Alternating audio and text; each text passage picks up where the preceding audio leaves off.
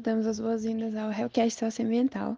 Esse podcast é uma realização do Hell Florestando, um projeto de extensão da Universidade de Brasília que tem por objetivo a conscientização socioambiental dentro e fora da UNB. O Hellcast Socioambiental visa a conscientização ambiental a partir de uma perspectiva de justiça planetária e tendo em vista mudanças nos sistemas da Terra, as causas antropogênicas dessas mudanças, seus impactos e as responsabilidades diferenciadas nesses processos. Cada episódio tratará de um tema específico com o objetivo de incentivar debates e propor soluções do local global. Os episódios tratarão de temas relacionados à governança dos sistemas da Terra e o Antropoceno, política ambiental global, socioambientalismo, agroecologia e os nexos entre a mudança global do clima, biodiversidade, energia, sistemas alimentares e saúde planetária, buscando relacionar teoria e prática ambiental. É nosso desejo que o podcast leve a uma mudança no dia a dia das pessoas, bem como uma mobilização coletiva em questões socioambientais. Hoje temos como convidado especial o professor Braulio Dias para conversar um pouco sobre a sua trajetória e sobre o tema da governança da biodiversidade. Seja muito bem-vindo, professor Braulio. Então, eu, eu, sou, bio, eu sou, sou Braulio Ferreira Souza Dias, sou biólogo, sou de São Paulo, mas já estou em Brasília ah, desde 1970. Fui aluno da UNB, me formei em biologia. Depois fui fazer meu doutorado na Universidade de Edimburgo, na Escócia, em zoologia. E ao voltar em 81, eh, eu no ano seguinte fui contratado pela UNB, né, como professor na área de florestal. Eu dei aula sobre proteção florestal né? Então, tratando sobre pragas de florestas, insetos principalmente, mas também a questão de incêndios florestais, né? Como proteger as florestas dos incêndios. E eu acabei, então, uh, inicialmente, o meu tema de trabalho sempre foi trabalhar com ecologia do cerrado, interação entre animais e plantas, especialmente insetos e plantas, né?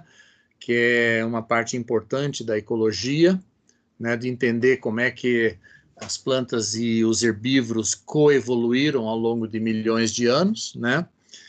E mas com essa questão do, da proteção florestal, eu acabei me dedicando bastante à chamada ecologia do fogo, tentar entender o papel do fogo no cerrado.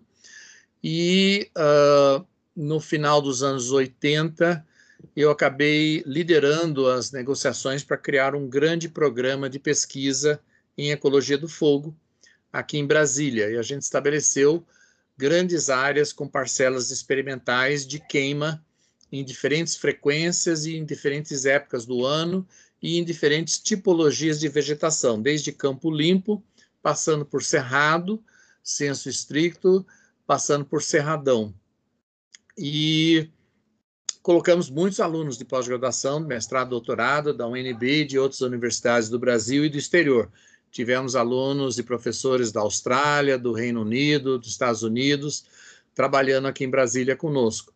Também fizemos parcerias com o, o INPE, lá em São José dos Campos, para monitorar por satélite as queimadas, para uh, caracterizar melhor uh, as emissões de gases das queimadas no Cerrado ver as temperaturas. Fizemos parcerias com a NASA e com o Serviço Florestal dos Estados Unidos.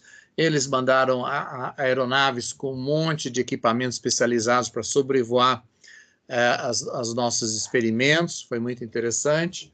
E acabamos treinando, então, um grande número de alunos né, nessa área. E ainda estamos uh, promovendo esses tipos de estudo. Né? Essa é uma temática complexa, né? O fogo nunca é o mesmo, né, em, em, dois locais diferentes, em dois anos diferentes, e então é muito complexo. Mas uh, hoje em dia a gente conhece muito mais sobre ecologia do fogo do cerrado do que qualquer outro bioma no, no, no Brasil, né? E isso tem nos ajudado nas discussões de políticas públicas. Mas já no final dos anos 80, eu uh, estava muito frustrado com a falta de aproveitamento da, por parte das políticas públicas dos avanços da ciência. Então, eu comecei a me envolver em discussões com especialistas para promover aprimoramento de políticas públicas para o Cerrado, para a Amazônia, para outros biomas. E, e finalmente uh, eu acabei sendo convidado para ser diretor de pesquisa do IBAMA em 91 e eu participei da, da organização da Rio 92, fui um dos organizadores. Por exemplo, eu ajudei a, a, a organizar a engajamento da, da academia nas discussões da Rio 92, uh, ajudei a promover eventos da sociedade civil lá no Parque do Flamengo, né? Então foi, foi uma experiência muito interessante. Mas, uh, e a partir dessa época, eu acabei me envolvendo, a pedido do Ministério, de me envolver nas negociações do que veio a ser a Convenção da ONU sobre a Diversidade Biológica, né? que, foi, que acabou sendo uh, uh, uh, aberta para assinatura, né, para endosso dos governos, durante a Rio 92. Né? E eu, eu participei da Rio 92, foi, foi muito interessante. E aí o Ministério me convidou para. Uh, inicialmente, então, eu fui diretor de pesquisa do IBAMA, mas depois de dois anos me convidaram para criar uma unidade de biodiversidade dentro do Ministério, para trabalhar com políticas públicas. E eu aceitei, era para ser um, um, um, período curto, mas acabei ficando 20 anos lá no Ministério. Né? E, e, e deu para desenvolver bastante. Então, isso que era uma coordenação virou um departamento, de, depois virou uma secretaria. E eu acabei sendo diretor, depois eu fui secretário nacional de Biodiversidade e Florestas, né? Então foi uma, uma experiência muito boa para lidar com ah, os conflitos de interesse dentro do governo federal e com a sociedade em geral e com os governos estaduais, né? Quase qualquer tema que você possa pensar sobre biodiversidade tem é, conflitos de interesse né, de diferentes setores da sociedade. E eu tive que me envolver bastante com isso. E com essa experiência, eu, e eu coordenei muitos programas nacionais, né, e ajudei a criar muitos colegiados nacionais tratando das temáticas de biodiversidade. E depois acabei sendo uh, escolhido para ser o, o secretário executivo da Convenção da ONU sobre Diversidade Biológica, e passei cinco anos em Montreal, na província de Quebec, no Canadá, que é onde é, funciona o secretariado da CDB. Foi uma experiência interessante entre fevereiro de 2012 e fevereiro de 2017. Eu tinha cerca de uh, ah, 100 funcionários lá no secretariado, uh, vindos de mais de 50 países. Né? Então, a diversidade cultural e de línguas ali era muito grande, muito interessante. Né? mas foi, foi uma boa experiência. Tive que viajar muito eh, né, para conhecer uh, os países, participar de eventos, etc. Uh, ah, visitei mais de 50 países, né? praticamente a cada duas semanas eu estava num avião, né? então foi um pouco puxado, mas, uh, mas foi uma boa experiência. E eu ao voltar ao Brasil em 2017, eu retomei meu, minha, meu posto de professor de ecologia na Universidade de Brasília. E de lá para cá eu tenho me dedicado mais a essa área que a gente chama de interface entre ciência e políticas públicas, né? Então, a, a área de clima já tem uma tradição muito grande de se trabalhar nessa interface com a criação do IPCC, o painel uh, científico internacional de mudanças climáticas, né?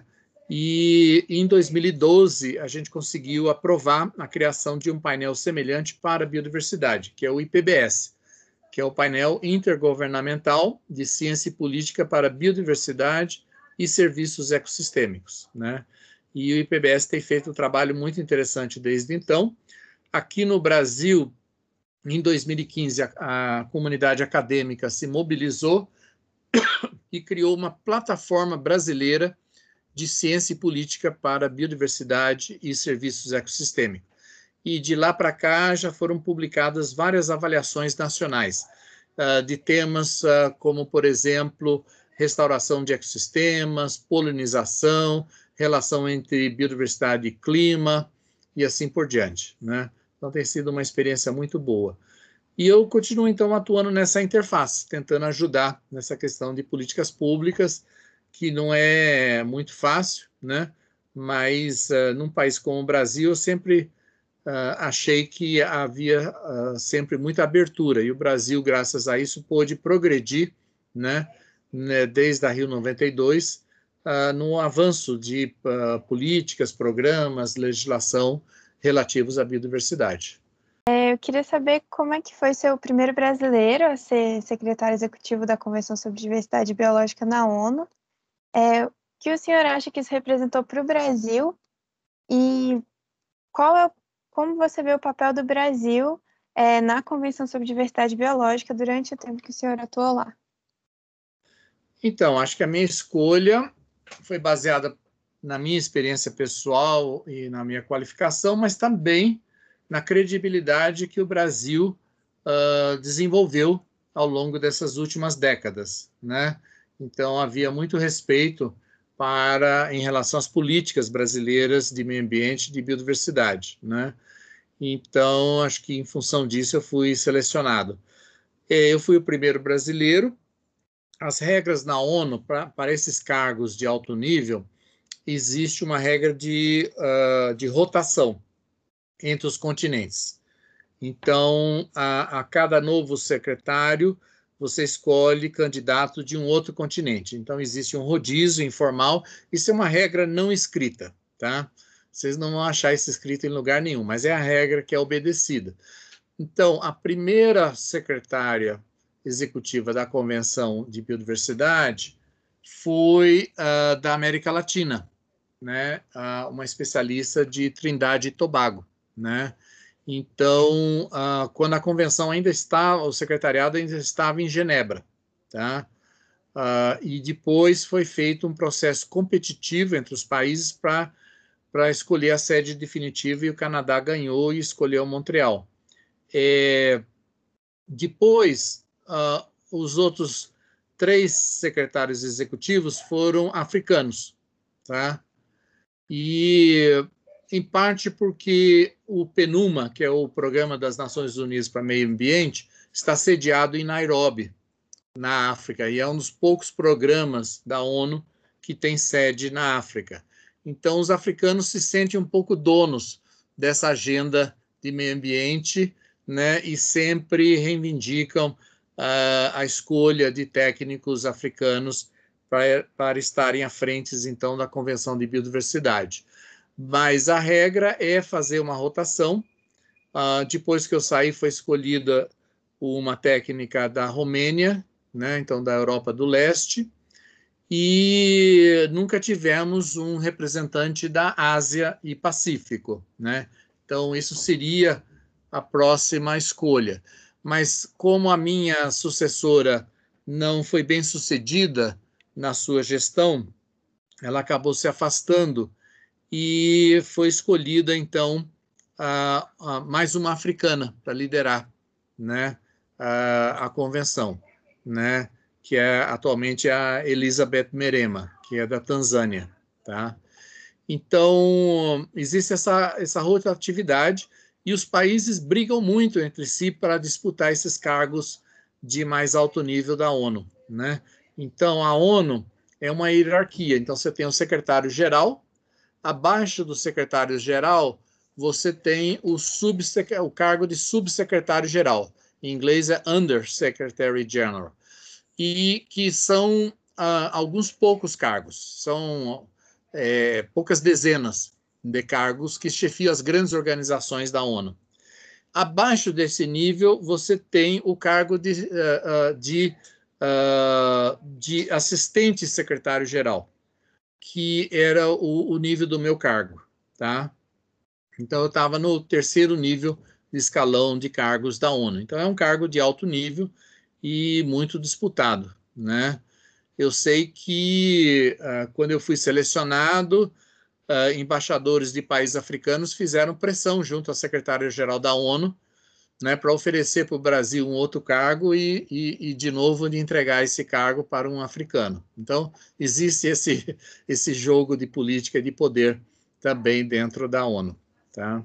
Mas foi uma experiência muito rica e o Brasil, como é um país grande, de escala continental, é um país tropical, com uma população grande, com uma grande heterogeneidade territorial, uh, nós enfrentamos dentro do Brasil todos os tipos de desafios que existem em qualquer país do mundo. Então, uh, as soluções desenvolvidas no Brasil são relevantes para qualquer outro país, né?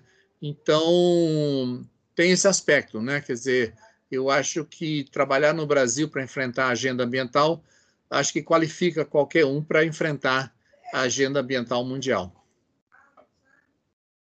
E a relação entre biodiversidade e saúde não é só por meio da transmissão de doenças. Uh, um outro aspecto muito importante é a questão de alimentação. Então, muito da nossa saúde depende da qualidade dos alimentos que a gente consome. Então, a produção de alimentos que vem principalmente da agricultura ou do extrativismo, né, de frutas e raízes nas florestas uh, e cerrados e outras vegetações, né, eles é que determinam a, a, a qualidade da alimentação uh, das populações humanas. E cada vez mais, com o avanço da agricultura mecanizada e em grande escala, essas grandes monoculturas, com a, alto uso de mecanização, né, de tratores e agrotóxicos, a, os, os, a nossa agricultura está tá se transformando numa agricultura que, num passado, era uma agricultura que produzia alimentos muito diversos e de alto valor nutricional, para uma agricultura que produz cada vez produz mais alimentos, mas de menos, de uma menor uh, quantidade de tipos de alimentos. Então, hoje em dia, uh, uh, poucas espécies de plantas alimentam, fornecem a maior parte da alimentação humana. É trigo, é mandioca, milho, arroz e batata. Essas cinco representam mais de três quartos de toda a alimentação humana no mundo inteiro. Então, nós estamos com uma situação de alta vulnerabilidade para a alimentação humana, porque essas espécies poderão ser a, a, a, impactadas pelas mudanças climáticas, e isso poderá causar fome em grande escala em diferentes regiões do mundo. A gente teve um episódio no século 17 na Irlanda, muito famoso, porque com a importação de batata dos Andes pelos ingleses, uh, os países do norte da Europa passaram a ser muito dependentes da batata na sua alimentação do dia a dia. É um, um alimento uh, barato de se produzir, especialmente em regiões de clima frio. A batata é, uma, é, um, é um tuber, é uma raiz, então ela fica no solo protegido, né? Então, dificilmente um evento climático destrói a produção de batata. Mas acontece, então, uh, os irlandeses e ingleses ficaram e os uh, holandeses ficaram altamente dependentes da batata. E uh, no século XVII uh, houve uma doença fúngica, um fungo patogênico que destruiu as plantações de batata da Irlanda e matou uh, uh, centenas de milhares de pessoas na Irlanda e os irlandeses migraram em grande quantidade, especialmente para os Estados Unidos, né? Então isso é um, um, uma das consequências da excessiva dependência de poucas espécies de alimentos, né? Então, e também com a mecanização da produção agrícola, hoje a, o valor nutricional dessas espécies que a nossa agricultura produz tem menor valor nutricional do que as mesmas espécies produzidas décadas atrás. Né? Então, a gente hoje produz mais alimentos em quantidade, mas de menor valor nutricional. Né? E toda boa mãe sabe explicar para os filhos que boa alimentação significa um prato com alimentos de diferentes cores, né? Tá certo? Então você precisa garantir diversidade de alimentos, porque é aí que você garante que a criança vai ter os, os, os, as vitaminas, os aminoácidos, os sais minerais necessários para crescer e ter uma boa vida, uma vida saudável. Né? Então, essa questão da alimentação é chave e sendo um alimento é 100% dependente de biodiversidade. Não existe formas de produção de alimentos sem biodiversidade. Enfim, essa é uma temática aí da relação entre biodiversidade e saúde humana enorme. Deixa eu só terminar dando mais um exemplo. é, aumentou muito nesses últimos 10 anos o número de publicações mostrando como a, a, a exposição à biodiversidade melhora a saúde humana.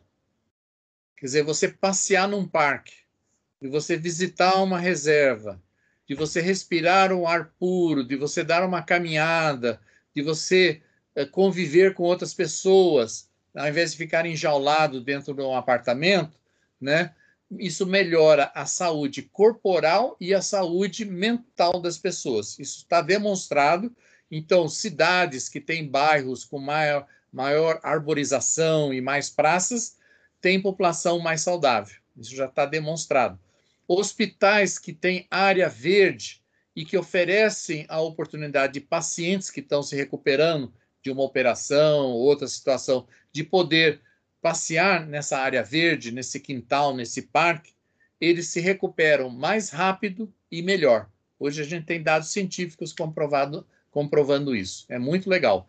Então, hoje você já tem países com programas de visitação de áreas verdes uh, focado na, na expectativa de melhora da, da, da saúde e do bem-estar das pessoas. Então, essa é uma nova linha de trabalho no, na gestão da biodiversidade.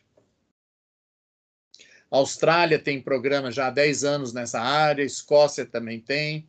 Então, vários países hoje já têm programas desse tipo. Nós ainda não temos no Brasil. Quando, quando a gente pensa em biodiversidade, é, já vem na nossa cabeça é, a imagem da Amazônia. E, e, sem dúvida, ela é extremamente importante é, mas eu queria saber qual a, a importância dos outros biomas brasileiros para a biodiversidade e como podemos fazer com que esses outros biomas tenham mais visibilidade nas discussões e debates sobre uhum. conservação e biodiversidade. Então, o bioma mais rico em biodiversidade conhecida, quer dizer, estudada pela ciência, com espécies descritas pela ciência, é a Mata Atlântica.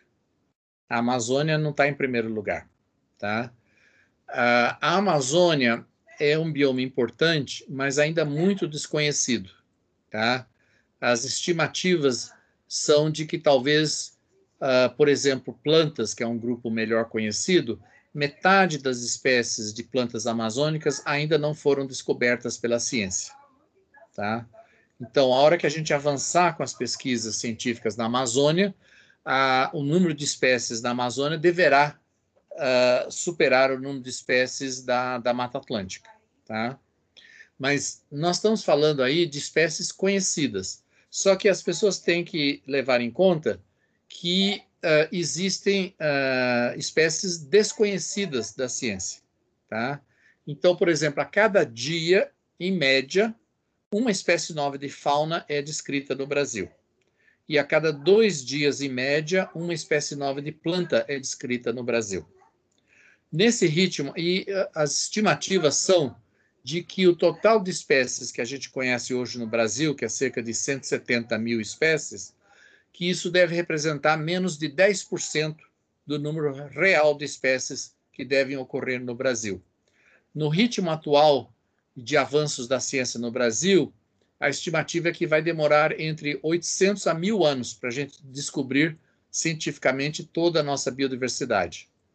Infelizmente, até lá, muitas espécies estarão extintas se a gente não conseguir melhorar a implementação das nossas políticas ambientais. Então, o Brasil já é reconhecido como o país número um em termos de riqueza de biodiversidade, mas nós temos outros países ricos em biodiversidades que são conhecidos como os países megadiversos. Tá? Tem cerca de 20 países que são reconhecidos como megadiversos. A maioria deles países tropicais, tá?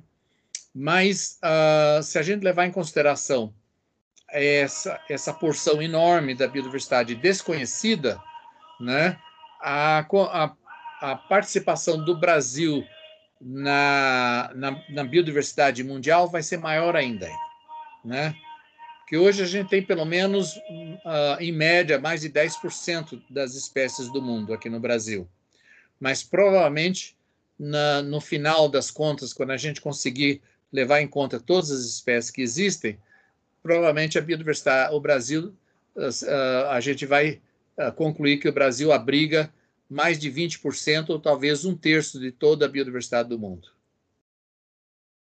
E outra coisa que as pessoas não entendem direito é que o Brasil é um país continental, mas que tem nove vizinhos. Nove outros países fazem fronteira com o Brasil. E não é como a Austrália, né, que é um país ilha, né? Então, uh, muitas das nossas espécies são compartilhadas com países vizinhos. Então, por exemplo, plantas que são melhor estudadas no Brasil as estimativas são de que 55% de todas as espécies de plantas reconhecidas pela ciência hoje no Brasil são tidas como endêmicas do nosso território. Quer dizer, não ocorrem em nenhum outro país do mundo. Mas o que significa que 45% das, das espécies são compartilhadas com pelo menos um dos, dos nossos vizinhos. Uh, mas, muito provavelmente, na medida que a gente ampliar os esforços de pesquisa, provavelmente esse percentual uh, de espécies tidas como endêmicas vai cair.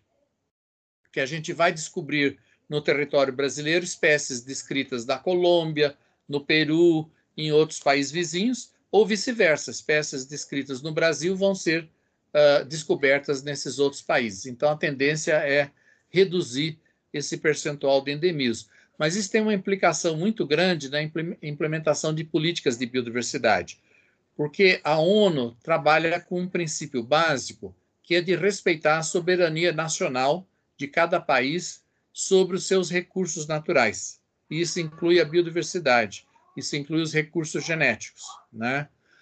Uh, só que, se uma parcela importante da nossa biodiversidade é compartilhada com países vizinhos, então, essa soberania brasileira sobre a biodiversidade é parcial e nós temos que melhorar uh, as conversas e os entendimentos com os países vizinhos, né? O que está faltando ainda. É, por fim, eu queria fazer a minha pergunta, né? É, tipo, o que você gostaria, né, que a população, especialmente a comunidade não acadêmica, ela soubesse né, sobre a relação entre a biodiversidade e a saúde, que é um tema que, é, além de ser muito importante, está é, muito presente agora nas nossas vidas. Isso. Essa é uma temática que tem ganhado a atenção crescente aqui no Brasil e no exterior, ainda mais num ano de epidemia. Quer dizer, nós estamos sofrendo com a pandemia da Covid-19 e para quem se deu ao trabalho mínimo de escutar uh, médicos, infectologistas e outros especialistas falarem em programas na televisão ou lerem artigos em jornais, deve saber que essa pandemia se originou a, par a partir de uma doença de morcegos. Essas doenças animais são chamadas de zoonoses, né? São doenças de animais. E normalmente uh, cada espécie de animal tem as suas doenças próprias, né? Mas quando você tem espécies animais convivendo muito proximamente, você pode ter a, a, a transposição de um, um, um, patógeno, pode ser um vírus, pode ser uma bactéria, pode ser um protozoário, pode ser um fungo, passando de uma espécie para outra. Então, o que se acredita que nesse caso da pandemia da Covid-19. Era uma doença originária em morcegos, né? Uh, um grupo de morcegos que não existe aqui nas Américas, que são morcegos frugívoros de grande porte. Eles são chamadas de raposas voadoras, para vocês terem uma ideia. São morcegos com mais de um metro de envergadura de asa. São morcegos grandes, a gente não tem nada parecido aqui no Brasil. E, uh, e uh, as populações mais pobres na África e na Ásia comem esses morcegos, tá? São consideradas alimento. É o que a gente chama de bushmeat em inglês, quer dizer, é carne de vida silvestre, tá? Então, infelizmente, existe um tráfico ilegal de vida silvestre, em parte para o mercado como pets, né, de animais de estimação, né? e em parte para servir de comida, tá? E os maiores mercados no mundo para a carne de vida silvestre é no Extremo Oriente, tá? É China e países do Sudeste Asiático. Eles consomem animais uh, vindos do mundo inteiro.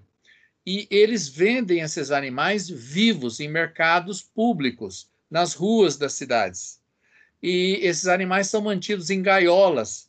E, e, e, e, o pessoal joga água frequentemente em cima desses animais, e essas gaiolas ficam uma por cima das outras. Então, os fluidos produzidos por esses animais, urinas, fezes, etc., acaba passando de um animal para outro e, junto com esses fluidos, podem uh, ir uh, patógenos que podem conseguir se estabelecer numa outra espécie de hospedeiro, né? Então, uh, é assim que se acredita que essa pandemia começou, né? E se acredita que pode ter havido um animal intermediário. Muita gente fala do pangolim. Pangolim é um grupo de animais que se alimenta de cupins e formigas, parecido com os nossos tamanduás, mas que não ocorrem nas Américas, são do, só dos países asiáticos e africanos.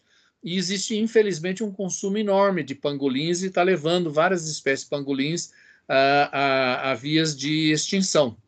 Então, nós já sofremos várias pandemias no mundo, na história humana. Né? O ebola né, na África. o ebola veio de chimpanzés, era uma doença de chimpanzés aí o consumo de carne de, chimpanzé permitiu a passagem da doença.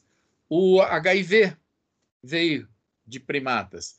É, teve a MERS, que foi um tipo de uh, coronavírus que veio dos camelos, lá no Oriente Médio. Né? Então, tem cada organismo vivo tem vários patógenos. Né?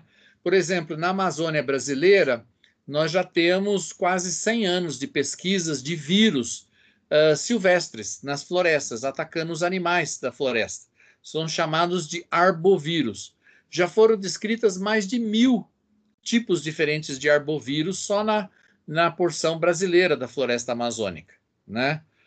Uh, qualquer um desses pode ser a, a fonte de uma futura pandemia no mundo. Né?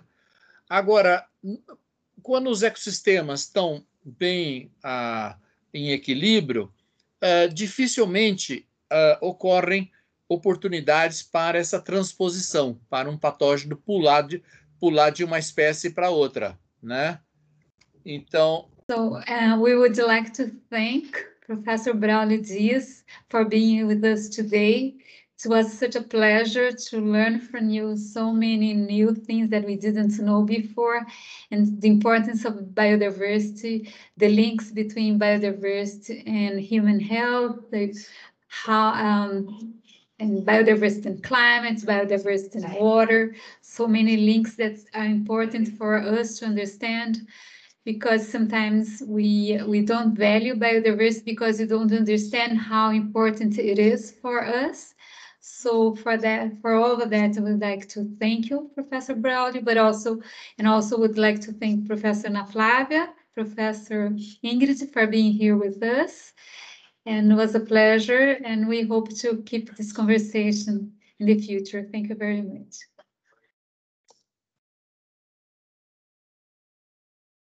Ah, eu tenho só uma pergunta, prof. Você quer se apresentar? Também em inglês, que acabou misturando tudo. Okay, thank you very much for the invitation. Hello, Florestan. I'm so glad that we started this podcast last year and still going on, and I hope it will continue even when, when I leave the University of Brasilia. And I hope we can continue our partnership somehow. So my name is Cristina Inoue. Nowadays, I'm a professor of international relations at the University of Brasilia, but I'm moving to be a professor at Radboud University in the Netherlands. So, and but we will keep in touch. Thank you.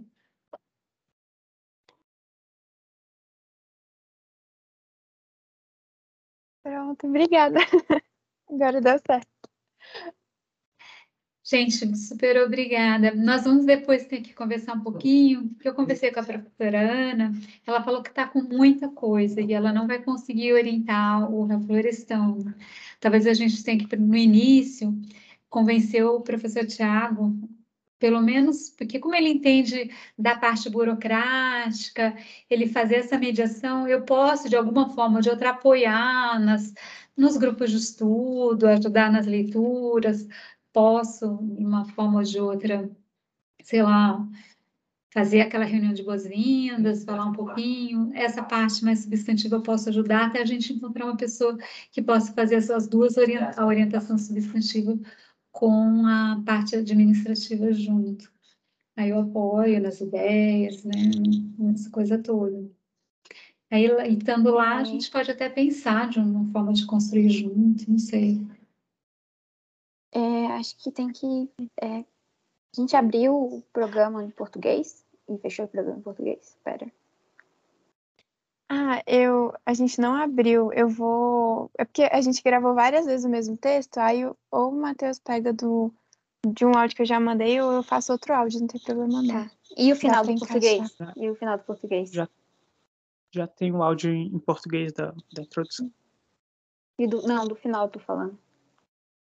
Tipo, obrigado, professor, e obrigado, professora. Vocês querem fazer o final? Querem que faça aqui? Não, a gente pode fazer depois, mas tem que fazer, não tem? Pra terminar? Tem. Não, não, não precisa beleza. fazer agora, não. Se quiser fazer depois, não tem problema, não. Só pra lembrar de fazer. Mas muito obrigada, gente. Foi super legal, minha primeira vez. Vocês foram muito incríveis. Obrigada. Ai, que bom. Eu fiquei nervosa também no início, até troquei as vozes do texto lá, mas. Tudo certo. Tudo certo. Então, gente, bom descanso, um abraço. A gente vai se falando. Só precisa a gente pegar, ficar atento a esses prazos todos administrativos para troca da orientação. Tá. tá bom. Eu vou dar uma olhada nisso e a gente começa a conversar com o professor Tiago. Tá. Ver como é que faz. Nem, só pelo menos para ele ajudar nesse começo dessa transição. E aí eu posso ajudar nessa outra parte que vocês precisarem, se for leitura, se configurar o programa do, do grupo de estudos, né? E as outras coisas. Beleza. Acho que uma ideia é, é, assim, pelo menos nessa fase que ainda vai continuar sendo virtual, criar essas campanhas, como vocês falaram, reforçar a hora do planeta mensal, criar essa segunda sem carne, assim, fazer algumas campanhas assim que eu acho que é legal. E, e sempre tentando ligar a teoria da coisa, né? Tudo isso que ele falou, dos animais, não sei o quê, não sei o quê, com as, com as coisas práticas, né? Eu acho que é por ali, assim, que dá para caminhar. Vamos tirar máscara. Ah, a gente tem que botar uns lembretezinhos para poder fazer as campanhas, mas vai dar certo. Então tá bom. Beijo, gente. Beijo. Até mais. Tchau, tchau. Tchau, gente. Abraço. Esse é um assunto que não tem fim, né? Eu posso dar um outro exemplo uh, preocupante, que é o aparecimento das superbactérias. Não sei se vocês já ouviram falar nisso.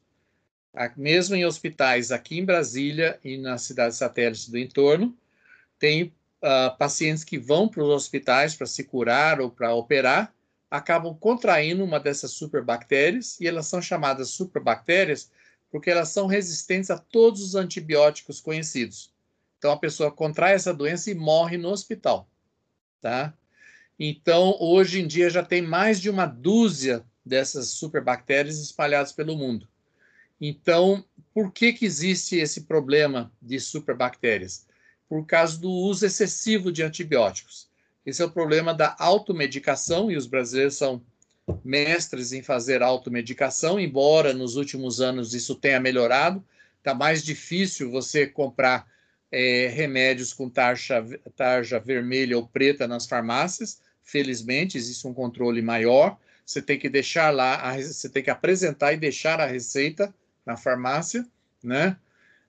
Mas, então, isso é um problema que começou a diminuir aqui no Brasil, a automedicação uh, no consumo de remédios na população humana. Mas o maior problema está no uso veterinário de antibióticos. E o problema maior não está no Brasil, porque a maior parte da criação de gado no Brasil é criação extensiva, né?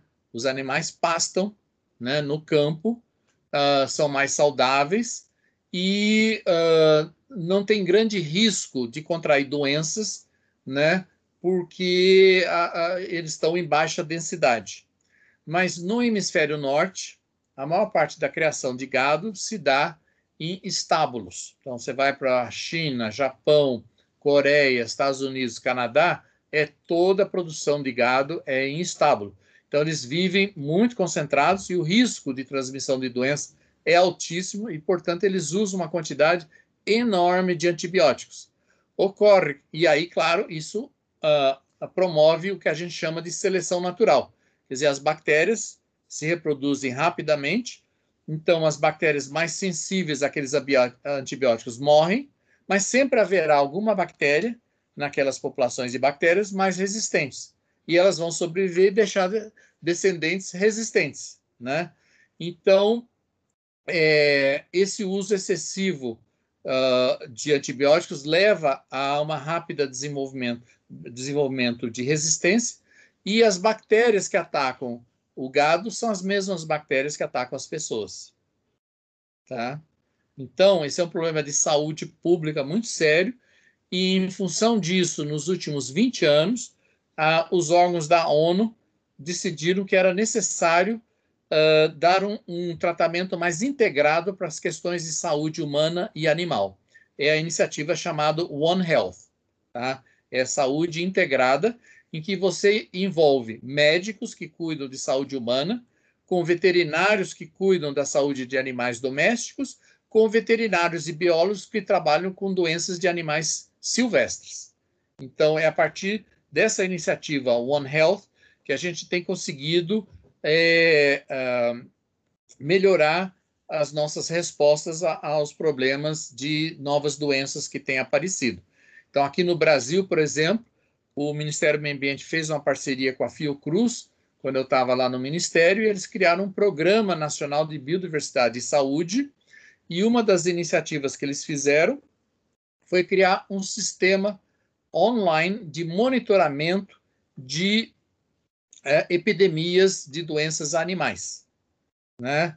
Então, eles, esse programa, qualquer pessoa pode baixar o, o aplicativo e uh, qualquer pessoa indo a campo ou, uh, pode reportar uma situação se presenciar algum animal com aparência doente ou que esteja morto, e aí pode tirar uma foto e enviar isso para esse sistema de informação, e eles rapidamente retransmitem essa informação enviada por biólogos para médicos, que então, e eles rapidamente eh, providenciam a coleta de amostras desses animais doentes ou mortos para enviar para laboratórios para identificar qual é a causa daquela morbidade.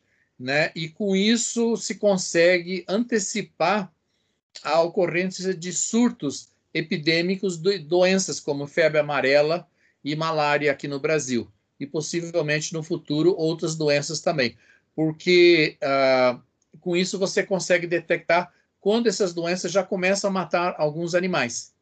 E aí, antes que elas comecem a matar humanos, você já pode dar o alerta, você já pode tomar medidas de prevenção para evitar o risco de contaminação de humanos. Quando a natureza está em boas condições, dificilmente aparecem epidemias e que possam virar grandes pandemias, né? Mas quando você uh, agride a natureza, então, quando você tem desmatamento, queimadas, é, garimpo ilegal, exploração madeireira ilegal e muita gente entrando dentro da floresta e alterando os ambientes, então você interfere no, no, nesse equilíbrio natural que tem dentro da natureza, né? Então, por exemplo, malária. Malária é uma doença causada por protozoários, né?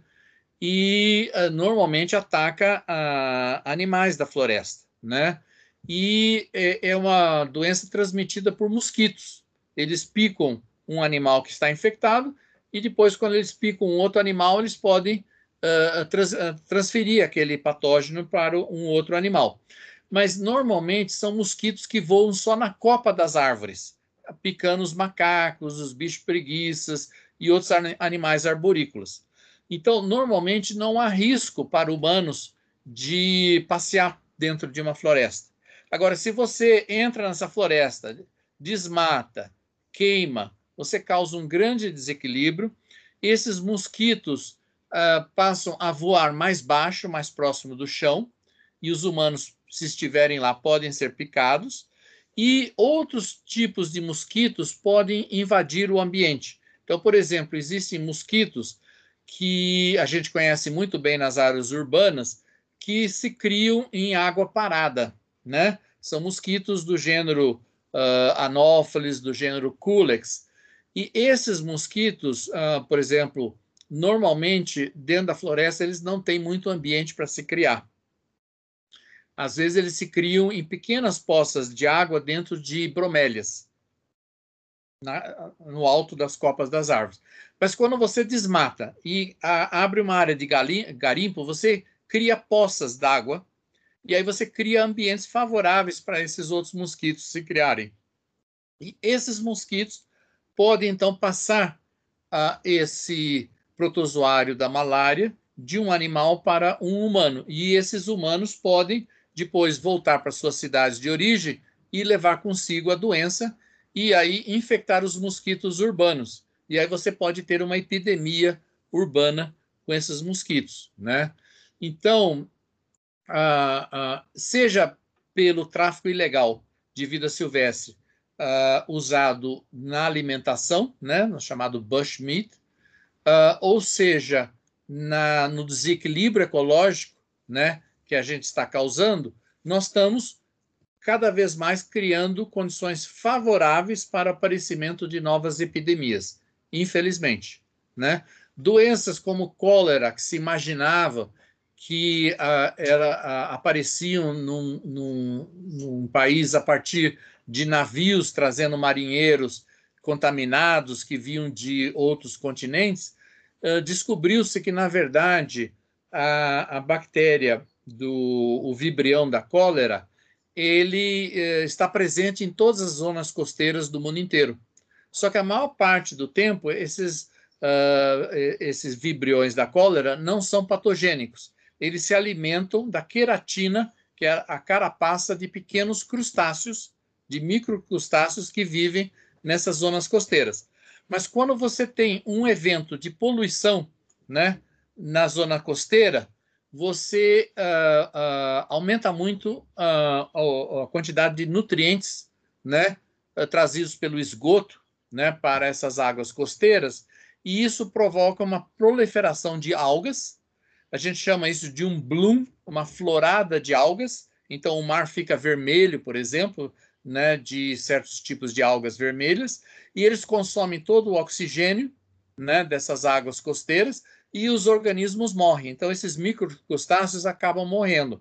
Então, isso é um desequilíbrio que é criado, e aí, normalmente, os surtos de cólera vêm logo em seguida desses eventos de grande poluição em zonas costeiras, né? Então, nós estamos descobrindo várias situações desse tipo, mostrando como diferentes formas de impacto ambiental uh, provocam o aparecimento de surtos de, de doenças nos humanos. Professor Braulio, então eu queria agradecer em nome do Real Florestando e do Realcast Socioambiental. Tenho certeza que todo mundo que ouviu a gente aqui hoje aprendeu bastante com o senhor e a gente também. Muita coisa nova, muitos temas sobre governança da biodiversidade diferentes, né, que a gente tem para tratar. Então, a gente está muito feliz do senhor ter vindo conversar com a gente. É, muito obrigada a quem está ouvindo também e até o próximo episódio.